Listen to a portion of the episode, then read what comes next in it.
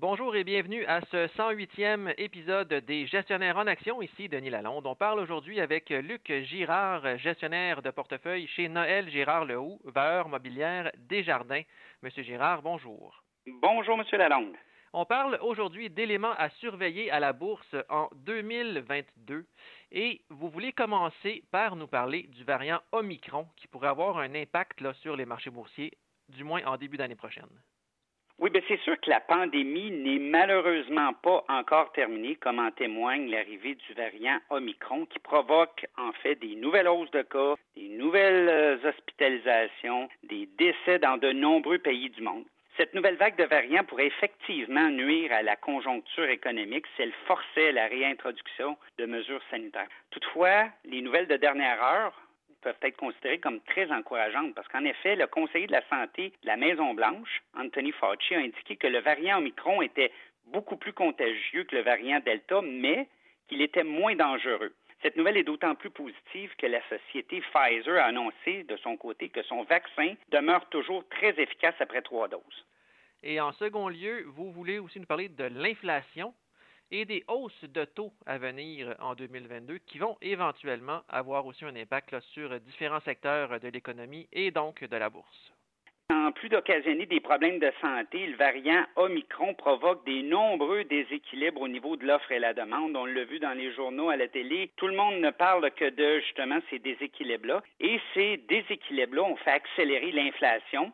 Et cette inflation pourrait perdurer si les pressions sur les salaires continuent à augmenter. Donc, la chaîne d'approvisionnement est dysfonctionnelle au moment où on se parle, elle qui est aux prises avec une pénurie de main-d'œuvre qui s'est accélérée en plus pendant la pandémie. Euh, il va falloir aussi être à l'affût de plusieurs autres facteurs qui pourraient influencer l'inflation, tels que le pécule amassé par les ménages pendant cette pandémie. Écoutez, c'est un faramineux pécule qui a été amassé. On parle de plus de 4 billions de dollars, donc 4 000 milliards de dollars, qui pourraient lui aussi engendrer une accélération de la demande des biens et services et à ce moment-là propulser les prix à la hausse. En dernier lieu, il ne faut surtout pas oublier le programme d'infrastructure du président Biden qui militerait en faveur d'une inflation plus élevée et qui pourrait coller encore plus longtemps. Donc, toutes ces dépenses gouvernementales pourraient avoir une incidence sur la croissance économique et ainsi accélérer l'indice des prêts à la consommation à la hausse. Donc, vous avouerez avec moi qu'on souhaite tous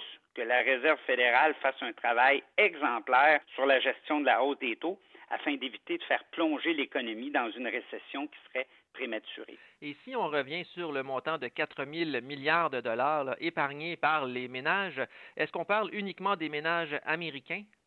Oui, oui, en plus, c'est seulement américain. Je n'ai pas la statistique au niveau canadien, mais imaginez comment est-ce qu'en Amérique du Nord, on a énormément d'encaisses qui est disponible pour euh, les prochains voyages, pour euh, la consommation discrétionnaire. Et vous voulez nous parler maintenant de la Chine, la Chine qui n'est pas à l'abri d'une crise financière avec euh, un secteur immobilier qui montre de grands signes de faiblesse. À quoi on peut s'attendre de ce côté-là l'an prochain? On dirait que depuis plusieurs années, la Chine est toujours dans les facteurs qu'il faut vérifier en début d'année. Alors encore cette année, il faut vérifier que la crise financière majeure en Chine, ben, ça pourrait être en fait un catalyseur négatif qui va continuer encore à inquiéter les investisseurs. Des questions sans réponse au sujet de la pandémie, et plus récemment sur les risques de la faillite du deuxième plus grand promoteur immobilier chinois, Evergrande, ben, ça reste toujours des potentiels dominos négatifs pour l'économie internationale. Les investisseurs vont devoir continuer en 2022 à monitorer la situation là-bas. Et quand on est un investisseur, qu'est-ce qu'on fait avec tous ces défis-là? Est-ce qu'on en profite pour modifier notre stratégie d'investissement ou si, au contraire, on touche à rien et puis on attend simplement que la tempête passe? Bien, comme je l'ai dit à plusieurs reprises, les assises des marchés boursiers repose sur une seule chose, l'anticipation. Que nous réservent les prochains mois? Tout comme le hockey, le marché boursier, c'est un jeu d'erreurs et d'anticipation.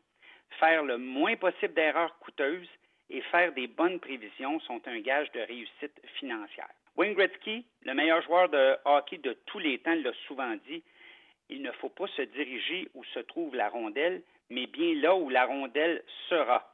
Il en va de même pour nos investissements, pour vos investissements. Donc, compte tenu que nous sommes dans les balbutiements d'un nouveau cycle économique qui est vieux que seulement de un an et demi, les investisseurs devraient continuer à favoriser les titres cycliques, donc qui sont intimement liés à la croissance économique au détriment des secteurs défensifs comme la consommation de base, les télécommunications, pour n'en nommer que quelques-uns. Mais il y a deux secteurs qui retiennent l'attention des investisseurs et des gestionnaires actuellement, c'est les matériaux et les industriels. Les principaux acteurs, les gestionnaires, investisseurs de portefeuille, semblent avoir un faible actuellement pour une société du nom de Alcoa au niveau des matériaux et aussi TFI International du côté des industriels. Donc, peut-être pour y aller un petit peu plus en détail, Alcoa, c'est quoi? Ben, qu'est-ce qui fait qu'en sorte que les gestionnaires et les investisseurs sont intéressés par ce titre-là? Ben, c'est que, encore une fois, on est au début d'un nouveau cycle économique. Et une des premières ressources naturelles qui nous vient à l'esprit ou qui vient à l'esprit de ces gestionnaires de portefeuille-là, ben, c'est le prix de l'aluminium. C'est l'aluminium. Donc, c'est une ressource qui est intimement liée au cycle économique et fait partie intégrante de celui-ci. Donc, on n'a qu'à penser euh, au secteur bâti de l'aéronautique, de l'automobile pour comprendre que ces secteurs-là vont devenir très bouillants et ils vont avoir une influence très marquée sur la demande de l'aluminium. Alcoa, c'est le seul pure play du côté du secteur parce que toutes les autres sociétés sont détenues par des conglomérats. Si vous voulez profiter du, prix de l'aluminium, ben euh, cette société-là euh, est un incontournable pour euh, les différents investisseurs. C'est une compagnie qui a vraiment réussi à se transformer au cours des dernières années. Puis c'est une compagnie qui fait aussi des très très bons free cash flow, des bons solides fonds auto générés. Et vous voulez aussi nous parler dans le secteur industriel de TFI International, anciennement connu sous le nom de Transforce. Exactement. Encore un autre titre que les gestionnaires et ont sur leur liste de cadeaux, leur liste d'emplettes de Noël, c'est le transport par camion. Donc, c'est toujours un secteur qui est très prisé lorsque le cycle économique revient, qui va être toujours très fort en 2022.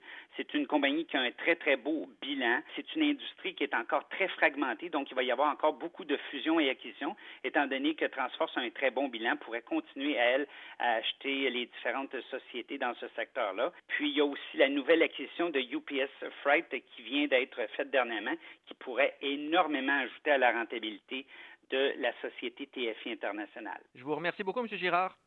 Ça me fait plaisir. Je vous souhaite des joyeuses fêtes. Pareillement, et c'était le dernier balado gestionnaire en action de 2021. Nous serons de retour en janvier. D'ici là, je vous souhaite de joyeuses fêtes.